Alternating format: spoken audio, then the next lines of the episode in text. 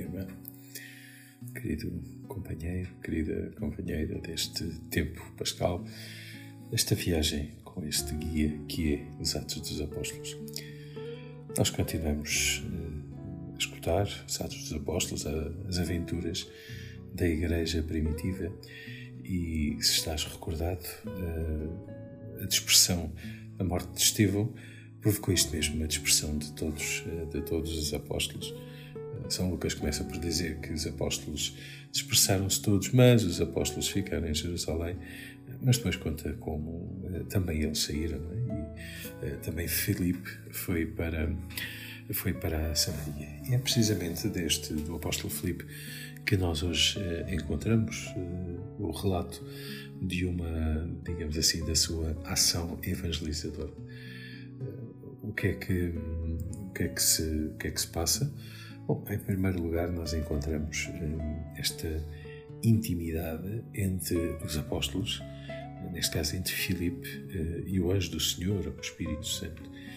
E de facto é, eh, não é a capacidade, o planeamento do, dos apóstolos que vai, que vai levando a Igreja é o Espírito Santo, não é? é eh, aqui concretamente é o anjo do Senhor eh, que diz, eh, que dá instruções diretamente a Filipe e manda e manda para o para o sul para, em direção em direção a Gaza.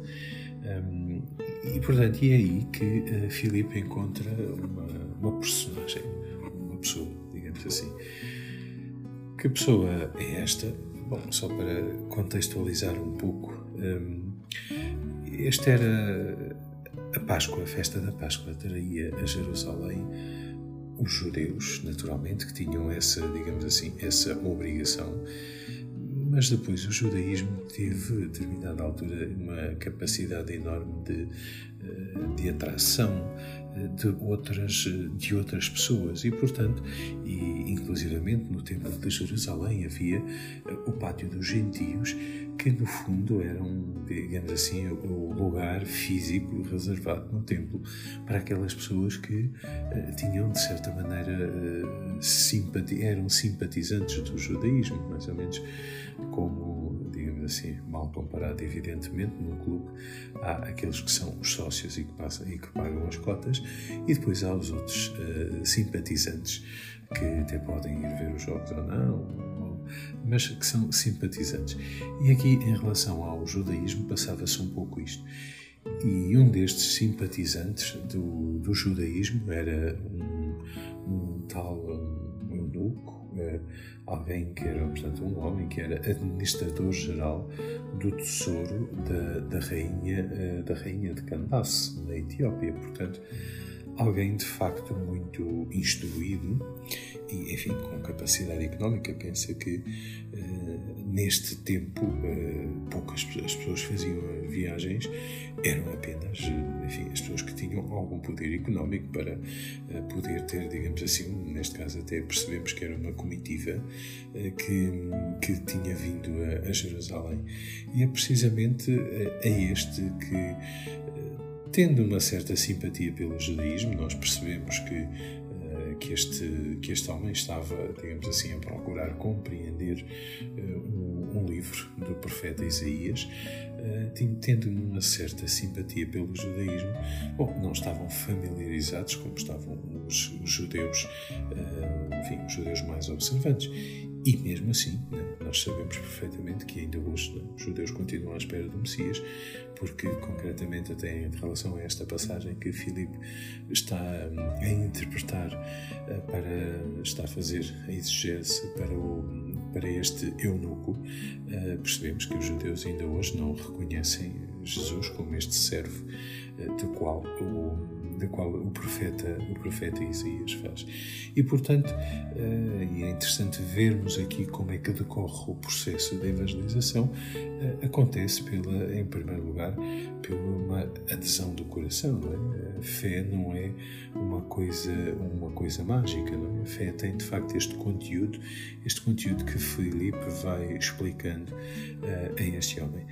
Claro, eh, além deste conteúdo, o que é que acontece? Eh, acontece que é um rito, há um gesto exterior há, diríamos nós hoje, um sacramento. Uh, que sacramento é este? O primeiro de todos os sacramentos da vida cristã, o batismo. E, e portanto, este homem, Filipe, vai, vai vai batizar este homem porque ali encontra um, encontra um lugar com água e, e, e pronto e Filipe vai e batiza batiza este homem né? e São Lucas diz uh, diz-nos ainda que Uh, que depois deste homem ter sido batizado, o Espírito Santo desceu sobre ele e, e pronto, e depois Filipe uh, desapareceu, uh, desapareceu ali da sua presença. Ou seja, que de facto grande protagonista e, é a palavra de Deus. A palavra de Deus foi explicada a este, explicada a este homem, explicada a este eunuco, que depois uh, a transforma em, em, sacramento. Daí esta ligação importantíssima que, que nós temos na vida da Igreja, né? que todos os sacramentos têm sempre uh, a escuta, a proclamação de uma, de uma palavra, da palavra de Deus, porque eles não são só os sinais que realizam, mas são também eh, em primeiro lugar, uma palavra que é escutada e que é acolhida no coração.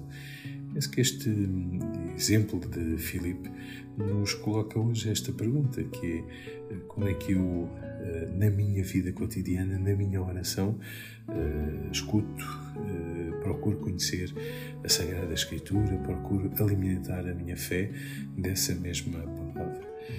Bom, se há aí trabalho a fazer, pois então não tenhas, eh, não tenhas medo e gasta tempo também em procurar aprofundar, conhecer, meditar, guardar a palavra do Senhor no teu coração e na tua vida. Bom dia.